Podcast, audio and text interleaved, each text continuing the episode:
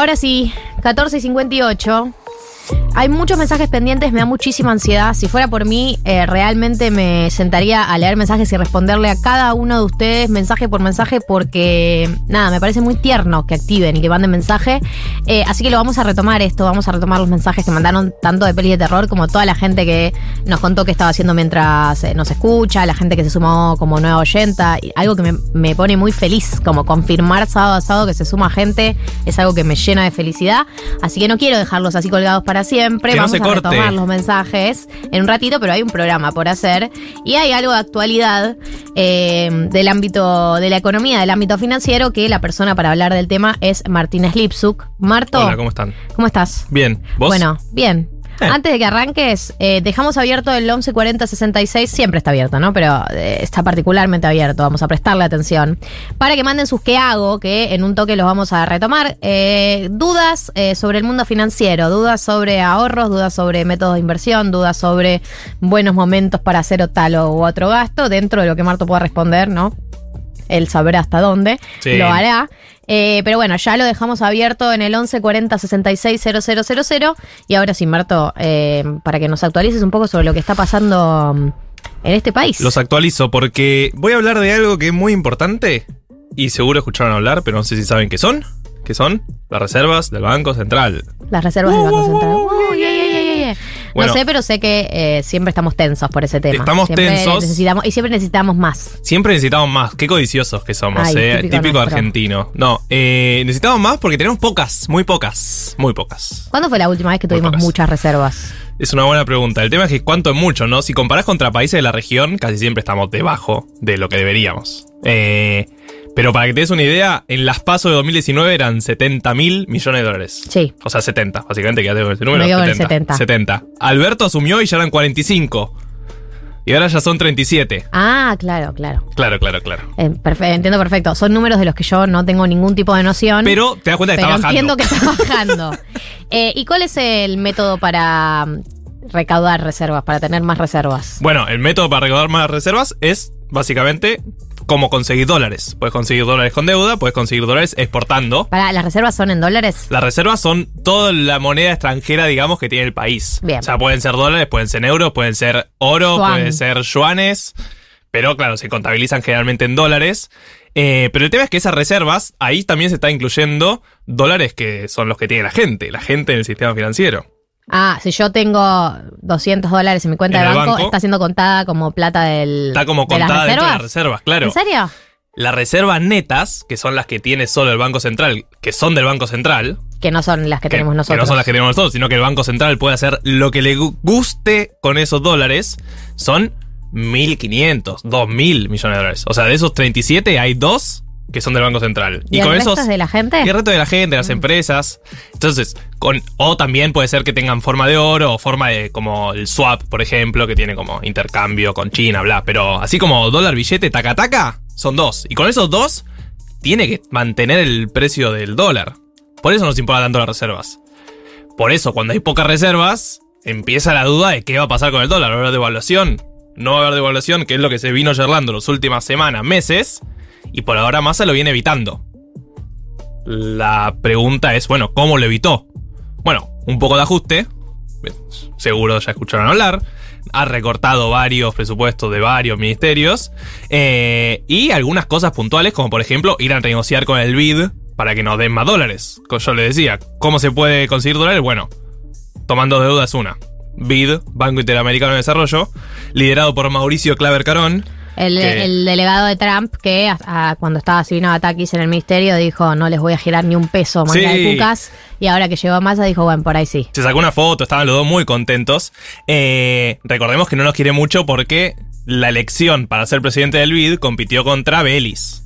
Gustavo Belis, hombre de Alberto Fernández, ganó Clever Carón, entonces nosotros le disputamos el poder, perdimos contra él, y bueno, no nos quiere mucho también por, ese, por esa jugada política que nos salió mal como país Claro. y como gobierno. Eh, entonces dijo, no le voy a dar nada. Llegó Massa, Massa fue a Estados Unidos y le dijo, bueno, a vos sí te voy a dar, Sergio Porque- Tomás. Porque sos Sergio Tomás Massa y te llevas muy bien con Estados Unidos hace mucho tiempo. Sí, y por eso van a ingresar algunos cuantos dólares, estamos hablando de ¿Cuánto? 1200, pero no todo ahora. Como no van a dar 500, después un poco más, pero, Pero, eh, pero después es, una, es un préstamo, o sea, después lo tenemos que devolver. después lo tenemos que devolver y es un préstamo para algo puntual, o sea, no es que te lo dan para lo que vos quieras, sino que son proyectos puntuales que el BID financia, ¿se entiende? Pueden ser cloacas, pueden ser eh, urbanización de barrios, puede ser una obra ¿Y hay que hídrica. devolverlo en dólares o podemos devolverlo en pesos? Eh, hay que devolverlo en dólares. Discúlpame, ¿te podría dar estos billetes de Monopoly? no, hay que No somos dólares. billete de Monopoly, Marto. Bueno, Aunque esté muy devaluado nuestro peso. En Estados Unidos no sé si te aceptan más un peso o que un billete de Monopoly. no lo sé real. Eh, pero sí, no, tenés que devolverlo en dólares. Pero lo otro que hizo Massa, porque yo le dije puedes tomar deuda o puedes exportar. ¿Qué dijo Massa? Voy a hacer un dólar soja. Voy a hacer un dólar soja. Che, monstruo, queremos un dólar soja, le dijo a sus amiguitos ahí en el Ministerio de Economía. ¿Queremos un dólar soja? ¿Qué es este dólar soja? Bueno, ustedes ya saben que si alguien quiere exportar en la Argentina, le dan los dólares, o sea, le dan pesos al dólar oficial. Esto significa 140 pe- pesos el dólar. O sea, yo soy un campesino, eh, un productor agropecuario. ¿Qué? Campesino. Sí, Un campesino, Un, campesino promedio. Un productor agropecuario. eh, vendo mis, eh, no sé, vendo mi soja en Sí, el, tu en el grano en el- de soja, tu en poroto. el, en el exterior. Sí. Me pagan con dólares. Te pagan con dólares, pero esos dólares sí o sí tenés que pasarlos al cambio oficial. ¿Ok? Porque está. O sea, vos lo vendés oficialmente, salvo que lo hagas ilegalmente. Pero si lo vendés legalmente, vos esos dólares que te dan lo tenés que cambiar al cambio oficial, que está a 140, y encima de eso se te dan retenciones. O sea que te termina quedando un dólar a 90 pesos más o menos. Esa es la crítica que hace el campo, que es encima que el dólar está a 300. ¿No? Porque En si vos vas a comprarlo, claro, si vos vas a comprarlo está a 280, está a 300. A mí me lo cotizás a 140. Y de eso encima va a hacer retenciones. Bueno, más a lo que dice es, bueno, vamos a darle un dólar a 200 pesos solo por este mes para que liquiden todo ¿Liquidar lo que les qué es? Porque yo entiendo el concepto de liquidar, que es que, tipo, el proceso por el cual llegan los dólares al gobierno. Es finalizar la venta, es hacer Pero ¿qué, qué es? O sea, esa transacción de que te ingresen los dólares y esos dólares los pasás a pesos.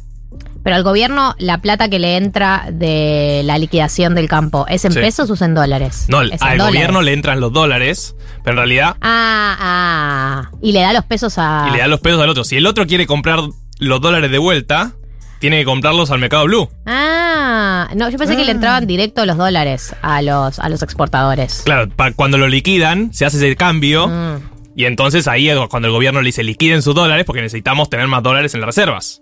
Los del campo dicen, no, no te voy a liquidar porque yo, si quiero comprar un dólar, me cuesta 300 y vos a mí me dan 90 por cada dólar. ¿Se Entonces la liquidación es el proceso por el cual Socióloga por definiendo conceptos. yo en, yo en una clase... eh, profe, profe. Eh, Sí. Es ese intercambio de Claro, moneda. claro. Eh, me das los dólares a mi estado, yo te doy a, a vos los pesos correspondientes, o sea, lo equivalente al dólar menos eh, Retenciones, al dólar oficial menos retenciones, Sí. y esa es la liquidación. Claro. Bien. Entonces, cuando sucede eso, al gobierno le entran dólares, ¿no? Si seguimos en el mismo discurso, como le entran dólares, tiene un poco más de reservas. Esta semana, solo esta semana por el dólar soja, eh, el Banco Central pudo comprar mil millones de dólares. ¿Se acuerdan que le dije que de reservas netas de lo que tenía en poder de dólares eran entre mil y dos mil? Claro, el ahí. doble, duplicó. Claro, o sea, compró bastante. Muchísimo. Muchísimo. Le Muchísimo. funcionó. Ahora, ¿cuál es la crítica? Bueno, ¿por qué le das un dólar especial al soja si cualquier persona quiere vender su producto y vos le estás dando 140? Sí, obvio. ¿Por qué a soja le das Porque 200? tenemos una dependencia estructural de los dólares que entran por esa vía, básicamente. Y esa dependencia estructural se traduce en beneficios para el sector. Sí. Eh, esa es la crítica un poco que se hace a Sergio Tomás. También, eh, pensándolo prácticamente, no sé si tiene muchas más chances Eso es lo que yo digo, que cualquier- negociar con ese sector que está Cualquier importante. ministro de Economía que llega al ministerio eh, llega con las manos atadas, no tiene muchísimos escenarios eh, posibles sobre los cuales intervenir, ¿no? Me parece que la Argentina en la actualidad La actualidad. eh, no tenés. Eh, como te come, te come, por más que llegues con una postura ideológica, H o B, te come la, la actualidad, te come la realidad, no tenés mucho, mucho margen para, para ser creativo en el Ministerio de Economía. Es la sensación que me da a mí por el momento en el que estamos ahora. Sí, obvio. Eh, y el otro dato es que con el dólar soja también lo que se logró un poco es bajar el dólar blue. Que Mm. se acuerdan que había llegado a 3.50. Que era un número bastante delirante. Para que tengan una idea, si tomás el dólar PO 2001, Sí. o sea, ¿se acuerdan de ese salto brusco PO de evaluación cuando se terminó el 1 a 1? Había llegado más o menos a 3.60 a Ah, precio de hoy. O sea, estamos al mismo nivel de dólar ese. Bueno, claramente fue lo que se conoce como un overshooting, o sea que saltó de más el precio y después se acomodó bastante más abajo. Bueno, pero igual también 360 hoy con otra inflación también. No, no, no, contando la inflación, descontando la Ah, inflación. ¿descontando la inflación? Claro, no. Si no, era 3 pesos, ¿entendés? Claro. Pero ese- esos 3 pesos de ese momento Claro. significan 360 ahora. Y nosotros habíamos llegado a 350. O sea, el mercado estaba diciendo, te compro dólares al mismo precio, descontando la inflación, de lo que vendía en 2002. Era un poco raro. No estamos todavía en esa situación. No, O sea, mal, estamos gracias mal. a Dios. Estamos mal, Estamos pero mal, no pero estamos no en esa tan mal. situación. Bueno, No, y bueno. el dólar bajó un montón. Igual es algo que, que yo percibo mucho. Por ahí nosotros que estamos eh, hashtag hiperpolitizados, las personas que trabajamos mucho de esto y que hablamos mucho de esto, nos acostumbramos a cierto clima de crisis. Pero me pasa con amigas que me preguntan, ¿no? ¿Hasta dónde puede escalar esto si se viene una hiperinflación? Como que mucha gente que no... mm, que no. Igual nadie sabe hasta dónde puede escalar esto, ¿no? Pero como con una sensación de cuán grave realmente y cuánto va a escalar esto, cuánto se va a desmadrar, ¿no? Está esa sensación. Y también estuvo mucho en el momento en el que hubo, bueno, asumió Bataki, renunció Guzmán de repente, asumió Bataki, parecía que no tenía tanto poder político, ¿no? Se disparó la inflación, se disparó el dólar blue. Bueno, en ese momento sí. Ahora parece que el gobierno lo tiene un poco más atado, la situación, pero septiembre y octubre son, momen- son meses complicados. Siempre. Porque ¿Por no tenemos cosecha, solo Porque, prendimos. muy bien. El primer semestre es la cosecha importante. Y en el primer semestre no pudiste comprar tantos dólares. Entonces ahora tenés que darle muchos beneficios a los que se quedaron con los granos para que te den dólares. Ese es un problema. Veremos, como habría dicho algún ministro alguna vez en la historia argentina, que llega a fin de año, que pasa el invierno, ¿no? Ojalá lleguemos bien. Y con el dólar blue así planchadito como estuvo en los Planchadito, últimos días. planchadito, planchadito. planchadito. 11 40 66 000 es el número para que manden sus ¿qué hago? Preguntas financieras dentro del orden de lo que Marto puede responder. No le pregunten, eh, estoy, tengo que comprar de pozo, estoy viendo esta propiedad en tal Claro. lugar, ¿qué hago? Invierto o invierno. No, más que nada. 40-40, no tengo Herramientas de inversión más para la gente de a pie, más eh, dudas entre dos opciones. Bueno, ya empezaron a llegar algunos. eh, Hay una oyente que nos pregunta. ¿Cómo hago para repartir mis ahorros con mi pareja? Yo sé que es muy general, pero algún tip.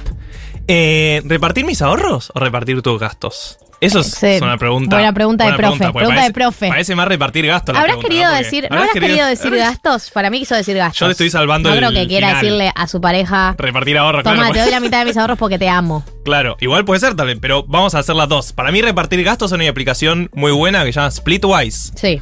Y hay muchas aplicaciones del estilo que básicamente vas anotando todos tus gastos, quién los paga y a quién les corresponde. Sí, y la, y la aplicación hace sola la cuenta de cuánto puso cada uno, cuánto va en el saldo. Claro, hay Eh. varias, igual eh, hay otras donde puedes hacer directamente como si fuera un Excel, que vos anotás todos tus gastos y pones quién lo pagó. No sé, hay un montón. Googlea, a mí Splitwise me funciona. También sirve mucho para viajes con amigues. Viajes con amigues y no sabes quién paga cada cosa. Bueno, cada uno anota sus gastos en Splitwise. Bueno. Después se ve cuánto se gastó en total y se hace la cuenta sola. En cualquier caso, para mí, si uno decidiera eh, dividir los gastos con su pareja, va a requerir cierta disciplina. eh, eso, en relación de cada vez que haces un gasto, acordate de anotarlo, como que requiere cierto compromiso con el registro. Sí, y sobre todo tener la charla, porque hay algunas parejas que a veces, bueno, vos pagás el alquiler y yo el costo de vida, y vamos viendo si es más o menos lo mismo y nos manejamos. Si hay una, que, una de las personas que cobra mucho más, también puede ser tensionante en el sentido de, bueno, si vos cobras más, tal vez es lógico que pagues un poco más de la casa, si estamos conviviendo juntos y somos una pareja. Bueno, pero son cuestiones que tienen que tener más o menos el mismo criterio y ponerse de acuerdo, y en todo caso, ir viendo si le dan bien las cuentas. Silvana dice, consulta, si la tarjeta de, eh, débito, el pago... eh, si la tarjeta me debitó el pago mínimo, si ya pasó el vencimiento, ¿puedo pagar el total? Eh, sí, eh, o sea, te queda como que lo- lo- se lo debes básicamente al banco, la tarjeta. Yo tengo una pregunta Sí, sobre esto. una pregunta. Em, yo puse, yo tengo débito automático a la tarjeta Uh, es de un tema, crédito. sí, no, es el débito automático. Tengo débito automático a la tarjeta de crédito, Sí. pero cuando volví de viaje dije, quiero pagar todo lo que gasté con la tarjeta de crédito, lo quiero pagar ahora, no quiero esperar que se me debite porque mirá si aumenta el dólar Sí. eh, a cuando se me debita, entonces entré a la aplicación, Pagar ahora. pagar ahora y pagué el mínimo. Ok, Fue una mala decisión, ¿no? sí. Porque ahora no se me debita, siendo, ¿se me va a debitar el resto? Tenés que, can- o sea, No cancelé el débito automático. ok, pero se te va a debitar el resto. Es una buena pregunta para hacer tu asesor del banco. Pero entiendo que sí, que se te debería de evitar Debería el resto. El, resto. Eh, el débito automático, si vos pagás, por ejemplo, si hubieras pagado el total, ¿Cómo? No sabía cómo hacer. bueno, pero si pagás el total, hay veces que si tienes el débito automático, Te lo cobra de nuevo. te lo cobra dos No. veces. Si lo pagás como el mismo día. Entonces es como, hijo de puta, no, No. ¿qué? ¿Dónde? ¿Cómo? Eh. Te llevaste todo mi dinero. Y entonces, si tenés esa plata, cuidado con el débito automático. Tenés que descancelarlo ese mes y volver a ponerlo para el mes siguiente. Ok. Eh, pero sí, recuerden que nunca es muy conveniente pagar el mínimo de la tarjeta. mínimo. Porque el mínimo, si solo pagas el mínimo, el resto se te refinancia una tasa de interés bastante alta. Si vos pagás un poco más que el mínimo, ya se, se te refinancia una tasa de interés un poco más baja. Bien. Eh, así que siempre, si pueden, obvio, traten de conseguir esa tasa diferencial. Acá un oyente dice, Marto, estoy por vender mi moto.